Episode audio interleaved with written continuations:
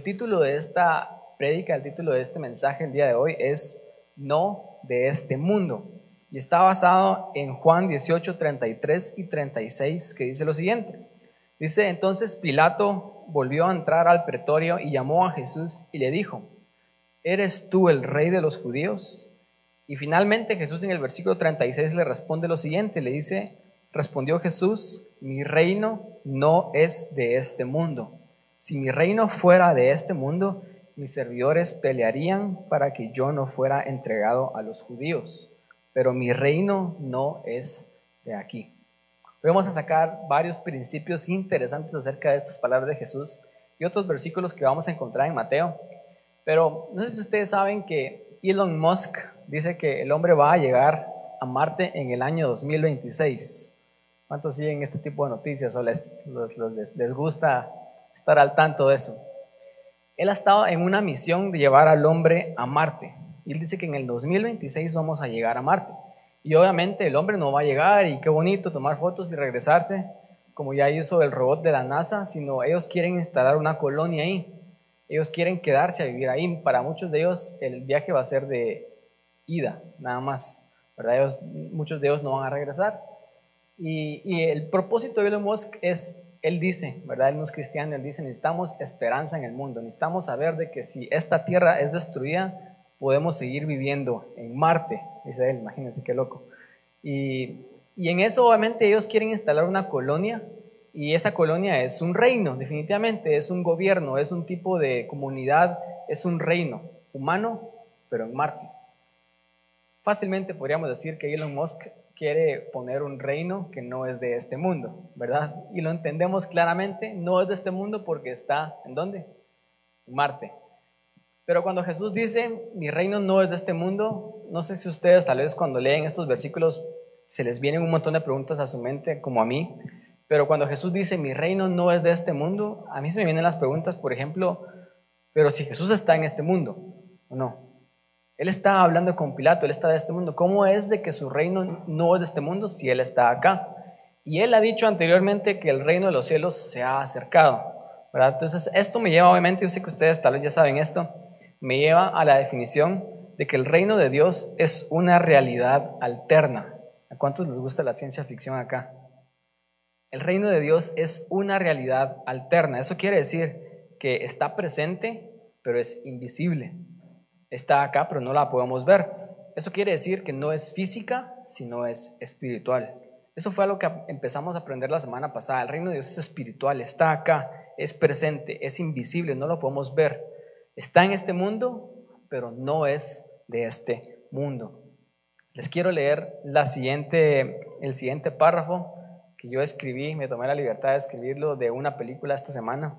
Y quiero que miren la siguiente imagen para que entren en contexto a, lo que les voy a leer. Y cuando se, esté leyendo, se los esté leyendo, que su mente sea transportada a esta película que salió en 1999. Y Morpheus le está diciendo lo siguiente a Neo, ¿verdad? Esta es una escena bastante icónica. Le dice, déjame decirte por qué estás aquí. Estás aquí porque sabes que algo no está bien. Lo que sabes no lo puedes explicar, pero lo sientes. Lo has sentido toda tu vida. Hay algo malo con el mundo, pero no sabes qué es.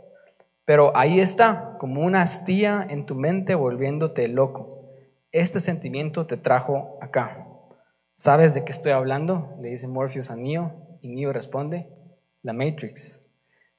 Y después Morpheus le vuelve a decir, ¿quieres saber qué es?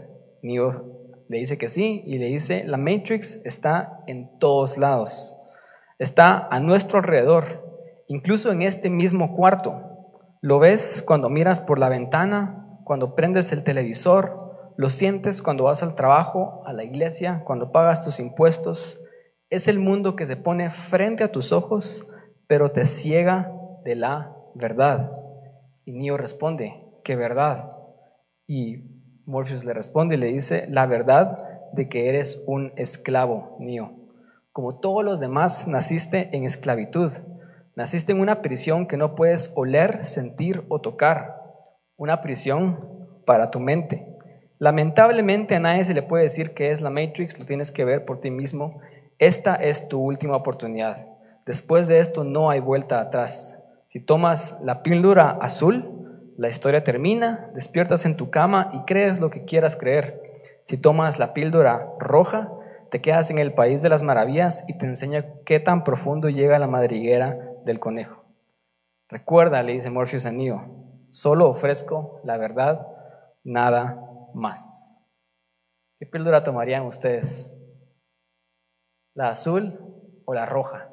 Si yo les dijera, ¿quieren saber qué es el reino de Dios?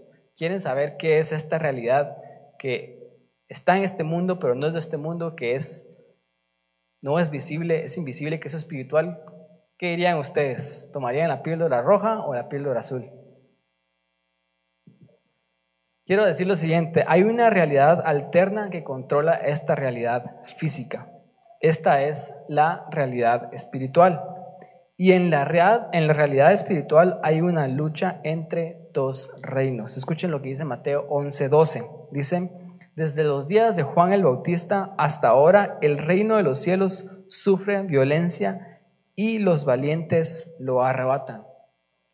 Si habían escuchado este versículo anteriormente, este versículo es un poco difícil de explicar a veces o es un poco interesante pero cuando Jesús está diciendo esto, Él dice que el reino de los cielos sufre violencia y los valientes, los violentos, perdón, lo arrebatan. ¿Por qué sufre violencia el reino de Dios? Porque en la realidad que no podemos ver hay una lucha de poderes. En la realidad que no podemos ver hay una lucha de guerras. Está el reino del mundo peleando con el reino de Dios. Está el reino de las tinieblas peleando con el reino de luz. Está el reino de las mentiras peleando con el reino de la verdad. Y está el reino de la muerte peleando por el reino de vida. La semana pasada empezamos a aprender un poquito acerca de esto cuando vimos reino.jpg, que el reino es una realidad espiritual, ¿verdad? No es de este mundo. Yo tengo tres verdades que les quiero hablar acerca de lo que estamos diciendo en este versículo y lo que Jesús trató de decir a Pilato en ese tiempo. Y la primera verdad, yo sé que ya la dice el título, pero es de que el reino de Dios no es de este mundo. Y quiero elaborar un poquito con respecto a eso. Nuevamente el versículo de Juan 18:33, Jesús eh, dice, entonces Pilato volvió a entrar en el pretorio y llamó a Jesús y le dijo, ¿eres tú rey de los judíos? El contexto es, no sé si ustedes saben que este es el momento en donde están interrogando a Jesús y están a punto de crucificarlo. ¿verdad? Esta fue la última conversación que tuvo Jesús con Pilato y, de aquí Pilato decide mandarlo a, a crucificar. Pero Jesús había sido entregado a Pilato bajo la excusa de los fariseos que le dijeron a Pilato, mira, él quiere ser rey. Y tú, Pilato, eres rey. Pilato es un rey de este mundo, ¿verdad? era el emperador en ese momento, que estaba ejerciendo su autoridad de Roma, gobernando sobre Israel. Él era un rey. Y la excusa por la cual apresaron a Jesús y le dijeron a Pilato, lo tenés que matar, es Jesús también quiere ser rey. Jesús está amenazando tu control, Pilato, porque Él está causando una revuelta en el pueblo, Él está creando una revolución y Él te quiere quitar tu reino, Pilato. Eso fue lo que los fariseos le, dijeron a, Pilato para que Pilato matara a Jesús. Entonces le dice Jesús, mi reino no es de este mundo. Si mi reino fuera de este mundo, mis servidores pelearían para que yo no fuera entregado a los judíos, pero mi reino no es de aquí. Pilato le hace la pregunta a Jesús, ¿eres tu rey? Porque él estaba tratando de interrogarlo para ver si realmente Jesús era una amenaza para él para realmente ver si Jesús era esa persona que se estaba levantando como un rey físico y amenazaba su reino. Y no sé si ustedes saben esto, pero Pilato no quería crucificar a Jesús. Pilato no quería matar a Jesús y de hecho, si ustedes leen todos los evangelios y toda la historia en los cuatro evangelios, vemos que Pilato en una ocasión hasta se lava las manos y dice, yo no quiero nada que ver con este hombre. Su esposa le dice, mira, no tengas nada que ver con este hombre, no mates a un justo. Y Pilato no quería matar a Jesús, pero por la presión del pueblo, él al final cede y le da a Jesús al pueblo para que lo crucifiquen. Pero Pilato está haciendo esta pregunta, ¿eres tú rey? Porque él estaba interrogando a Jesús para ver si Jesús era una amenaza a su reino. Pero Pilato estaba perdiendo el punto, porque Jesús no era un rey de este mundo. Y por eso es que Jesús le responde, no le responde, no soy rey, porque Jesús era rey. De hecho, le responde, tú lo has dicho. Pero le responde, yo no soy un rey como tú eres rey. Mi reino no es como tu reino. Mi reino no es de este mundo. Pilato no entendía este concepto y por eso es que Pilato dice, este hombre no tiene nada de malo, tal vez está un poco loco, pero no lo miro como una amenaza, yo no creo que sea digno de matarlo. Al final él cede por la presión de los fariseos. Pero Pilato no entiende el concepto de que Jesús tiene un reino en este mundo que no es de este mundo, porque es un concepto difícil de entender. Para nosotros, tal vez dos mil años después, ya lo entendemos un poco más claro, pero en ese momento es un concepto difícil de entender. Y los fariseos que entregaron a Jesús bajo la excusa de que él se oponía al reino de Pilato tampoco entendían el punto. Porque los fariseos esperaban el reino. Ellos se, se mantenían predicando, esperando el reino de Dios, pero Jesús no era nada como el rey que ellos esperaban. Jesús no era como cualquier otro rey. Saben, ellos, para ellos, el rey que ellos esperaban era el rey David por diez. ¿verdad? Para ellos su rey máximo era David y David era un guerrero. David era ese rey que trajo un reino increíble a Israel, que venció muchísimas naciones enemigas, que trajo libertad física a su reino. Ese para ellos era el concepto de rey que ellos tenían, pero Jesús no era para nada o no se parecía para nada como a un rey, por lo menos en la mente de los fariseos. Yo creo que los fariseos esperaban a una persona más o menos así y ahorita tal vez pueden poner la imagen. Este es el porte típico de un rey. En la segunda venida de Jesús todos esperamos que Jesús venga y se mire así de victorioso en un caballo blanco, dice la Biblia. Y eso es lo que los fariseos esperaban de un rey. Un rey guerrero, con que, se, que se mire como el porte de un rey, fuerte, poderoso, que es fuerte en, en batalla porque tenía que liberar a Israel de la opresión de Roma. Pero más bien Jesús se miraba algo así.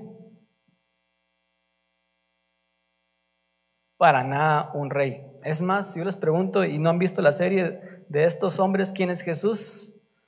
Cualquiera puede ser Jesús, ¿verdad? Tal vez saben que es Jesús el que está al centro porque en la imagen le tratan de dar, de dar el énfasis, pero Jesús no se miraba y no se parecía para nada como un rey. Él realmente no tenía el porte que un rey debiera de tener. Y por eso es que los fariseos pierden el punto y por eso es que Pilato pierde el punto. Este punto número uno es de que el reino no es como cualquier otro reino. En alguna ocasión yo tuve, le hice una pregunta a alguien de esta iglesia que, que es, es docto en, política, ¿verdad? Y, y, conoce bastante acerca de los, los sistemas de gobierno en este mundo. Yo le dije, mira, si el reino de Dios tuviera características, obviamente humanas, ¿qué tipo de características tuviera? ¿Será que sería de izquierda o derecha? ¿Será que sería capitalista? ¿O, cuál sería el sistema del gobierno del reino de Dios? Yo estaba tratando de, no sé, de pensar si, si, alguna de estas características se parecía más al reino de Dios, pero mi pregunta estaba completamente equivocada. Porque el reino de Dios no es para nada como cualquier reino de este mundo. El reino de Dios no es de izquierda o derecha. El reino de Dios no es capitalista o comunista. No es una dictadura o una democracia. El reino de Dios no es para nada como los reinos de este mundo. Y no estoy diciendo que no podamos estar al tanto de lo que está pasando en los reinos de este mundo y que no podamos salir o, inclusive podamos ser parte de estos reinos. No estoy diciendo eso.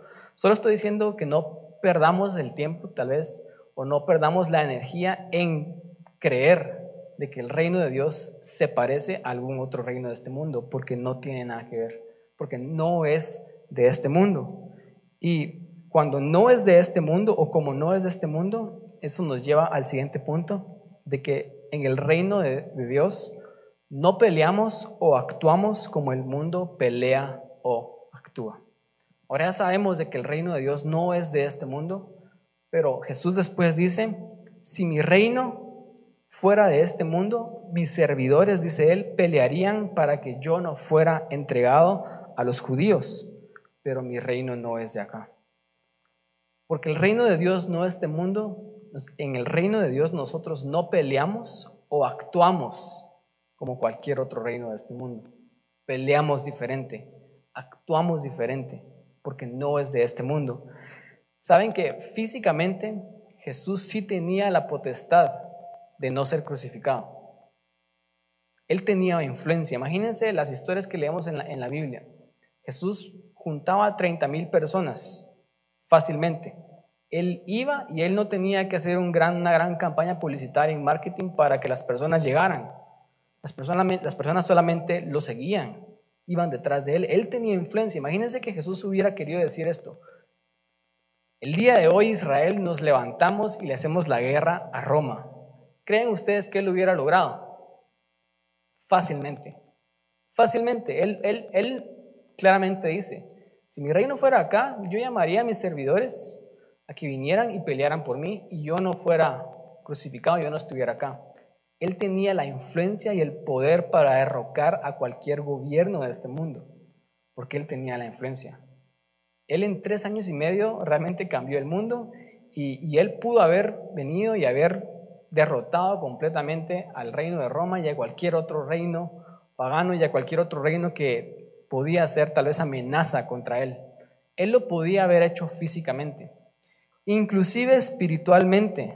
Si ustedes leen esta historia, hay una ocasión en donde, donde Pilato le dice a Jesús y le está haciendo estas preguntas y Jesús dice que no responde nada, él se queda callado. Y Pilato le dice, porque está cansado de que Jesús no le dé ni una sola respuesta, Pilato le dice, mira, yo tengo la autoridad de mandarte libre o de crucificarte, ¿por qué no me respondes? Le dice Pilato. Y Jesús le responde a Pilato y le dice, mira, ninguna autoridad tendrías contra mí si no te hubiera sido dada del cielo. O sea, eso significa que inclusive espiritualmente Jesús también pudo haber mandado ángeles a que lo libraran, ¿o no? ¿Verdad? O sea, cuando Él dice, yo, si operara como en este mundo, yo podría hacer que mis servidores me liberaran, Él, él pudo haber, se, se pudo haber estado refiriendo con respecto a sus discípulos y a sus seguidores físicos, y también se pudo referir con respecto a ángeles, a que Dios podía venir y en cualquier momento derrocar a cualquier, rey, mandarle una, enfermedad o algo, y que ese rey ya no estuviera más. Jesús, inclusive espiritualmente él podría hacerlo. Daniel nos dice algo con respecto a esto y Daniel dice que Dios pone quitar reyes. O sea, Dios, Dios, puede hacerlo. Dios, está en control. Inclusive si Jesús estuviera hablando físicamente, él, se pudo haber librado de la muerte. Él se pudo haber librado de la muerte físicamente peleando como humano y se pudo haber librado de la mente espiritualmente, que Dios peleara con él. Pero Jesús no hizo nada de eso. Y eso, es como bien impresionante. Jesús no quería liberar como un típico rey lo hiciera. Él nos quería liberar de otra forma. Jesús no peleó ni actuó como el mundo actúa en vez, Él quiso morir. Y para, mí pensar esto es poderoso, porque Él se pudo haber librado de la muerte en este, este momento, y Él no lo hizo. ¿Por qué? Porque Él no pelea como los reyes del mundo pelean. Él sabía que si Él se librara de la muerte y Él liberara a Israel físicamente de la esclavitud de Roma, eso sería nada más una liberación temporal. Pero Jesús estaba más interesado en liberarnos a nosotros eternamente. Y para eso Él tenía que morir. Él estaba más interesado en hacernos verdaderamente libres, no por fuera, sino por dentro. El reino de Israel, los fariseos, Pilato, ellos pensaban en liberaciones físicas. Jesús estaba pensando en una liberación espiritual. Jesús, estaba interesado en una, liberación que fuera eterna y no temporal. Apocalipsis 11:15 dice lo siguiente, dice, el séptimo ángel tocó la trompeta y hubo grandes voces en el cielo que decían, los reinos del mundo han venido a ser parte de nuestro Señor y de Jesucristo y reinará por los siglos de los siglos. Eventualmente habrá una liberación física de todos los reinos de este mundo. Eso pasará en el fin. Pero Jesús, en este momento, Él estaba dispuesto a traer una liberación que realmente nos hiciera libres, porque Él es un buen rey. Y a ese buen rey le importa cada persona. Él no solo está interesado en los que ya están en su reino, sino Él está interesado en los que no están en su reino. A mí me parece bien curioso que en esta analogía que yo les di de Matrix, Neo le ofrece la píldora, perdón, Morpheus le ofrece la píldora azul y la píldora roja a. Y la píldora roja, el color rojo, es el que a él lo lleva a descubrir la verdad. A mí me parece curioso, no sé si es casualidad o lo hicieron a propósito, pero el rojo simboliza la sangre de Cristo. El rojo simboliza lo que Jesús hizo por nosotros. Y Jesús literalmente nos vino a liberar de la esclavitud que nosotros teníamos, una esclavitud que no podíamos ver. Y Él estaba más interesado en pelear esa batalla que pelear la batalla física. Y ahorita lo vamos a llevar a la aplicación práctica, pero él, él estaba interesado en realmente liberarnos en nuestro espíritu, eternamente y no temporalmente. Jesús es la persona que nos da verdadera libertad. Mateo 12, 22, perdón. Mateo, sí, Mateo 12, 22 y después el 28 hay una ocasión en donde dice, entonces fue traído a él un endemoniado ciego y mudo y le sanó de, de tal manera que el ciego y mudo veía y hablaba. Trajeron a él un endemoniado y este demonio estaba haciendo que esta persona fuera ciega y muda. Y Jesús lo liberó y esta persona empezó a ver, empezó, a, ver y empezó a hablar. Y después en el versículo 28 los fariseos empezaron a criticar a Jesús, empezaron a hablar en contra de él diciendo, tú estás, tienes este poder solo porque Satanás te dio este poder. Y Jesús viene y les dice esto en el versículo 28, les dice, pero si yo por el Espíritu de Dios echo fuera los demonios, ciertamente ha llegado a vosotros el reino de Dios. Jesús vino y liberó a este hombre espiritualmente. Él sacó algo que lo estaba oprimiendo a él espiritualmente. Pero esto es bien curioso. El reino de Dios es espiritual, no lo podemos ver, pero cuando Jesús realmente nos libera espiritualmente, siempre resulta en una manifestación física. Porque esta persona estaba siendo oprimida, ¿cómo? Espiritualmente, porque tenía un demonio. Pero esa opresión espiritual resultaba en, el que él, en que él no pudiera hacer algo físico. Él no podía ver y hablar. Lo que estoy tratando de decir y que quiero que ustedes empiecen a pensar es de que a veces nosotros pensamos de que nuestros problemas en esta tierra son físicos. Decimos, si yo tan solo pudiera ver, si yo tan solo pudiera hablar, si yo tan solo pudiera alcanzar estas cosas o alcanzar aquellas cosas y tener las cosas físicas, mi vida estaría bien. O vemos a los gobiernos del mundo y decimos, es que si el gobierno tal vez hiciera esto, o si funcionara de esta otra manera, entonces no tendríamos problemas. Y lo que fallamos en ver es de que nuestros problemas son mucho más profundos que las cosas físicas que podamos ver. Nuestros problemas tienen una raíz espiritual. Y es por eso que Jesús no vino a pelear físicamente, porque él sabía que las cosas físicas son nada más traer una solución temporal a nuestras vidas, pero las cosas espirituales eternas es traer una verdadera solución a nuestras vidas. Es por eso que él vino a echar fuera demonios. Y esa es la manera en la que él peleaba. Pero escuchen esto, cuando él echa fuera demonios, las cosas físicas también empiezan a cambiar. Porque él echó fuera el demonio de esta persona y esta persona ahora podía ver y hablar. Lo que estoy tratando de decir es de que el reino de Dios no es de este mundo y nosotros pensamos de que las soluciones a nuestras vidas son soluciones que otros reinos de este mundo piensan y quieren traer. ¿verdad? Los reinos de este mundo les importan las cosas físicas, un reino del mundo le importa el poder, el control, la influencia, le importa las riquezas, la abundancia, y pensamos que esas cosas van a traer solución a nuestras vidas.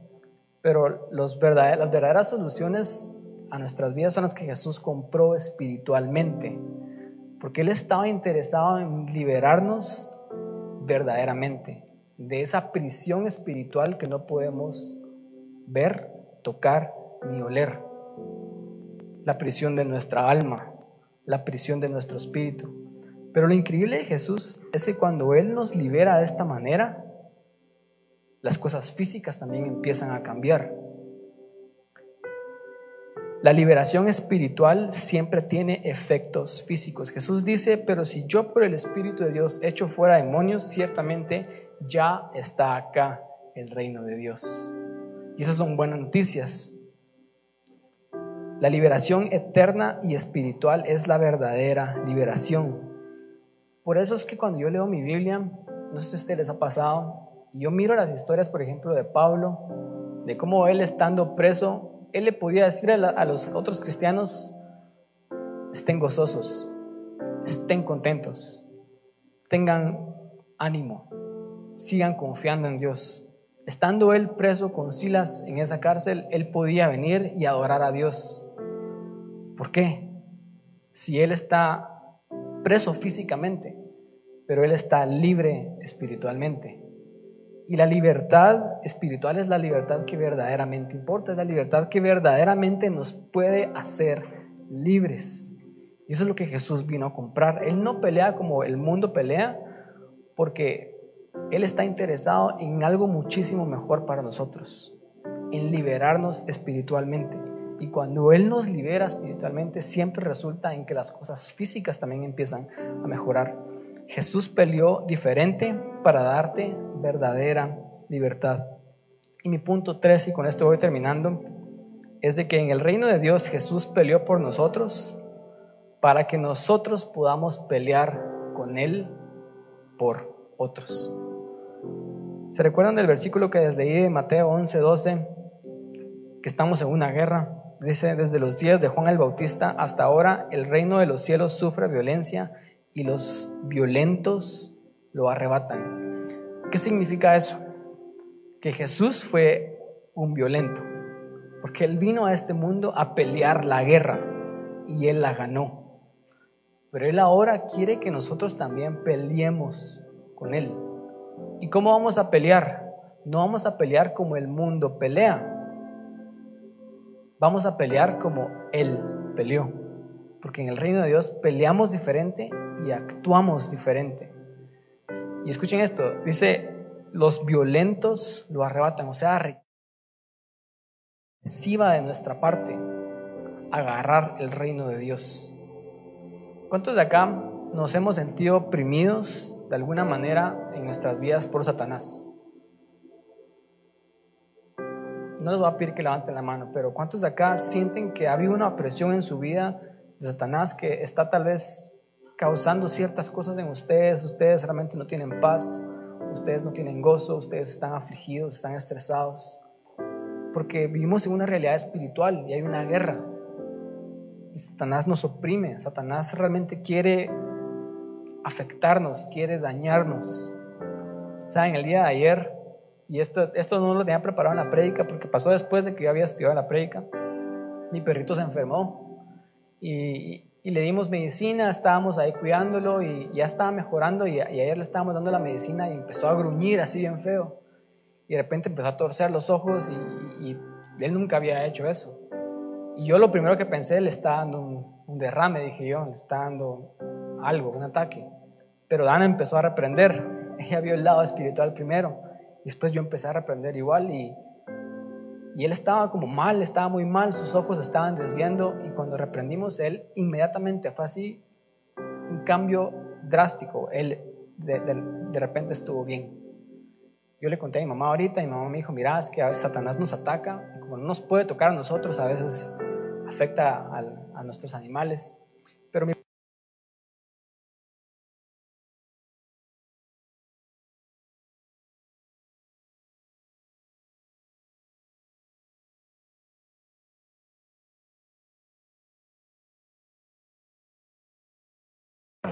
es contra los que Jesús ya rescató. Es contra los que, contra los que ya están en el reino. Y por eso que Jesús dice, tenemos que luchar. Pero es que Jesús dice, yo no peleo como el mundo pelea, pero Él sí pelea. Solamente pelea diferente. Y en el reino nosotros hay una acción que se requiere de nosotros para que nos aferremos a las cosas que Jesús ya compró por nosotros, a las cosas que Él nos dejó. Y Él dice, los violentos lo arrebatan. O sea, tenemos que estar dispuestos a pelear para agarrar esas cosas que Jesús ya compró por nosotros en el reino, porque Satanás nos las quiere robar. El testimonio de Marilyn es eso, es ella aferrándose, ella siendo violenta, ella diciendo yo no me voy a dejar que Satanás me, me ataque. Y nuevamente no peleamos como el mundo pelea, peleamos diferente. Dios nos está llamando a una acción. Escuchen este versículo de Mateo 11, 12, pero en la, en la traducción lenguaje actual. Lo acabo de leer en la versión 60, ahora lo voy a leer en la traducción lenguaje actual. Dice, desde que Juan el Bautista comenzó a predicar hasta ahora, el reino de Dios avanza a pesar de sus enemigos. O sea, el reino de Dios tiene enemigos. Y después dice, solo la gente valiente y decidida logra formar parte de Él. Se requiere una acción nuestra, poder aferrarnos y ser parte de este reino que Dios quiere que Dios quiere darnos y Dios quiere que seamos parte de él. Y esta versión dice que solo la gente valiente y decidida. Y es eso, es levantarnos todos los días, aun cuando miramos que Satanás nos está atacando, aun cuando miramos que hay opresión, aun cuando miramos que hay oposición, es levantarnos todos los días y decir, hoy no. Hoy no, Satanás. Hoy decido ser violento. Hoy decido hacerte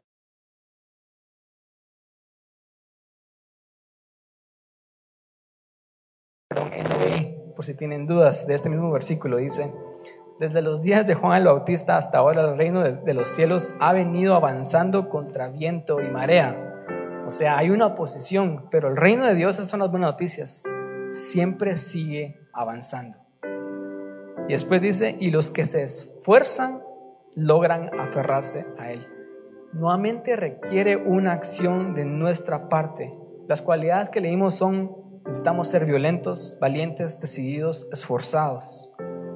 Porque lo fácil es operar como el mundo opera. Lo fácil es ir con la corriente, ¿verdad? Es difícil nadar en contra de la corriente. Pero eso es lo que Jesús nos está diciendo. Es difícil pelear de una manera contraria a la forma en la que el mundo pelea. Porque es fácil venir y si te están diciendo algo, tú venir y decir algo de vuelta, ¿verdad? Eso es fácil. Es fácil venir y enojarte y poner un post así súper cruel en Facebook y tallar a esa persona públicamente. Eso es fácil. Lo difícil es perdonar. Lo difícil es dar gracia. Lo difícil es venir y ser la persona más grande y decir, esto no vale la pena pelear, perder el tiempo. ¿verdad? Eso es lo verdaderamente difícil. Por eso es que todas estas palabras dicen que requiere esfuerzo, ser parte de este reino. Requiere esfuerzo pelear como Jesús pelea en este reino. Y del versículo que les había leído de Mateo 12, en donde Jesús echa fuera a este demonio, después Jesús le dice lo siguiente, en el versículo 29, él dice, porque ¿cómo puede alguno entrar a la casa del hombre fuerte y saquear sus bienes si primero no le ata? Y entonces podrá saquear su casa. Este versículo me gusta un montón porque saben que está diciendo Jesús. Jesús está diciendo que hubo un hombre fuerte que es Satanás, que él vino a nuestra casa, él vino al mundo y él nos tiene oprimidos, él nos tiene dominados, él nos tiene controlados, él nos tiene de rehenes. Pero Jesús dice, yo entro a la casa de ese hombre fuerte y yo lo ato porque Jesús es más fuerte y Él ya lo hizo. Eso fue lo que Él vino a hacer cuando Él murió por nosotros. Él vino a atar a Satanás. Buenas noticias para tu vida. Si tú fuiste los que levantaste la mano cuando yo, pregunté si estaba siendo premido por el diablo, Satanás ya fue atado por Jesús. Él es un hombre fuerte, pero hay un hombre más fuerte que, Jesús, que Él. Y después Jesús viene y dice, yo lo até y yo ahora estoy saqueando su casa. Porque yo no voy a dejar que Satanás gane. Y eso es, eso es lo que nosotros tenemos que hacer con él, ¿verdad? Tenemos que saquear la casa de Satanás, que la casa de Satanás es el mundo. tenemos que ir fuera de esta iglesia al mundo y arrebatar esas almas para Dios. Porque el hombre fuerte ya está atado. Él ya no tiene poder. Y escuchen lo que dice Jesús después en el versículo 30. Dice, el que no es conmigo, contra mí es. Y el que conmigo no recoge, desparrama. ¿Se recuerdan de la analogía de Matrix? Hay solo dos opciones, píldora azul o píldora roja. No hay una tercera opción. Ustedes no pueden ser neutrales. Ustedes no pueden decidir estar en el centro entre el reino de Dios y el mundo y ustedes están acá en el limbo. Hay dos opciones. O estamos en el reino o no lo estamos. O estamos con Dios o no lo estamos. Y me encanta que en Matrix Neo nada más le presenta las píldoras, pero la decisión es de Neo. Él decide qué píldora tomar. Y Jesús también está haciendo eso con nosotros. Él nos está diciendo, ustedes tienen el poder de decidir en dónde quieren ustedes vivir y de qué forma van a vivir y de qué realidad van a vivir. Pueden vivir la realidad del mundo o pueden vivir el reino de Dios. Es su decisión. Y sepan de que si no están conmigo, contra mí están. Y después dice, el que conmigo no recoge, desparrama. O sea, si no estamos haciendo lo que Jesús hizo, de predicar el Evangelio del Reino, de saquear la casa de Satanás, entonces es más, estamos ayudando a Satanás. Es, es como esos delitos de, es que yo no dije nada, pero por no decir nada, ya estás siendo cómplice por no hablar, por no decir que se tiene que hacer justicia, ya está siendo parte del problema. Jesús nos está poniendo esto bastante en claro y Él peleó de manera distinta. Y Él ahora quiere que nosotros peleemos de manera distinta, porque hay una tarea que tenemos que hacer. Quiero terminar con esto, ahora sí voy a terminar con este versículo, es el último versículo que les voy a leer. Apocalipsis 12, 10 y 11 porque estamos hablando de que el reino de Dios no es de este mundo. Y por eso no peleamos como los del mundo pelean. No solamente eso, sino ahora peleamos con Jesús por otros. Escuchen esto, dice, entonces oí una gran voz del cielo que decía, ahora ha venido la salvación, el poder y el reino de nuestro Dios y la autoridad de su Cristo parece bien curioso que estas cuatro vienen juntas. Y escuchen la progresión. Primero somos salvos, primero tomamos la píldora roja y entramos. Después tenemos el poder del reino, podemos acceder a eso. Tenemos el reino y también tenemos la autoridad para nosotros hacer las cosas que Jesús hizo. Y dice, porque ha sido lanzado fuera el acusador de nuestros hermanos, el que los acusaba delante de nuestro Dios día y noche. El reino ya vino, escuchen esto, el reino ya vino y Satanás ya fue echado afuera. Satanás no tiene poder. El único poder que él tiene es el poder de mantenernos ignorantes de que nosotros ya tenemos el poder. El único poder que él tiene es el poder de mentirnos y que nos creamos nosotros sus mentiras. Pero él ya fue echado afuera porque el reino de Dios ya vino. Y después dice, y ellos le han vencido por medio de la sangre del cordero. O sea, no solamente Jesús le venció, ¿quiénes más le vencieron? Ellos, sus discípulos, nosotros los que somos parte del reino.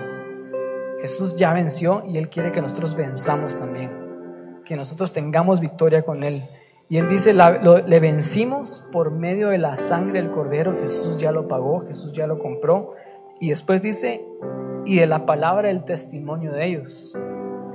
Y esta es la forma en la que nosotros peleamos. Peleamos la buena batalla al testificar acerca de aquel que nos liberó, al testificar acerca de aquel que nos salvó, a testificar acerca de aquel que vino y murió por nosotros. Esa es la forma en cómo nosotros peleamos y esa es la forma en cómo nosotros ganamos la batalla. Y escuchen la última parte, dice, y menospreciaron sus vidas hasta la muerte. Este menospreciar sus vidas hasta la muerte no es esa la forma en cómo Jesús peleó. Cuando Pilato le estaba preguntando, ¿eres tú rey? Pilato esperaba que él se defendiera para que Jesús pudiera ser libre y Jesús podía haberse hecho a él mismo libre. Él pudo haber peleado y librarse de la muerte, pero él menospreció su vida para morir por nosotros. Él menospreció su vida para comprarnos verdadera libertad. Y la forma en la que ellos también ganaron es que ellos también menospreciaron su vida hasta la muerte. O sea, Jesús estaba diciendo, yo no peleo como este mundo pelea, yo acá me sacrifico por otros. Imagínense un rey que se sacrifica por las personas de su reino, pero él después espera que nosotros hagamos lo mismo para él. A mí me pone muchísimo en perspectiva la manera en cómo estoy viendo la vida, porque a veces yo siento que nos enfocamos en las cosas físicas de este mundo. Nos enfocamos en alcanzar las cosas que los reinos de este mundo quieren alcanzar. Pero realmente lo que Dios nos está llamando a hacer es vivir y pelear como Él peleó y actuó.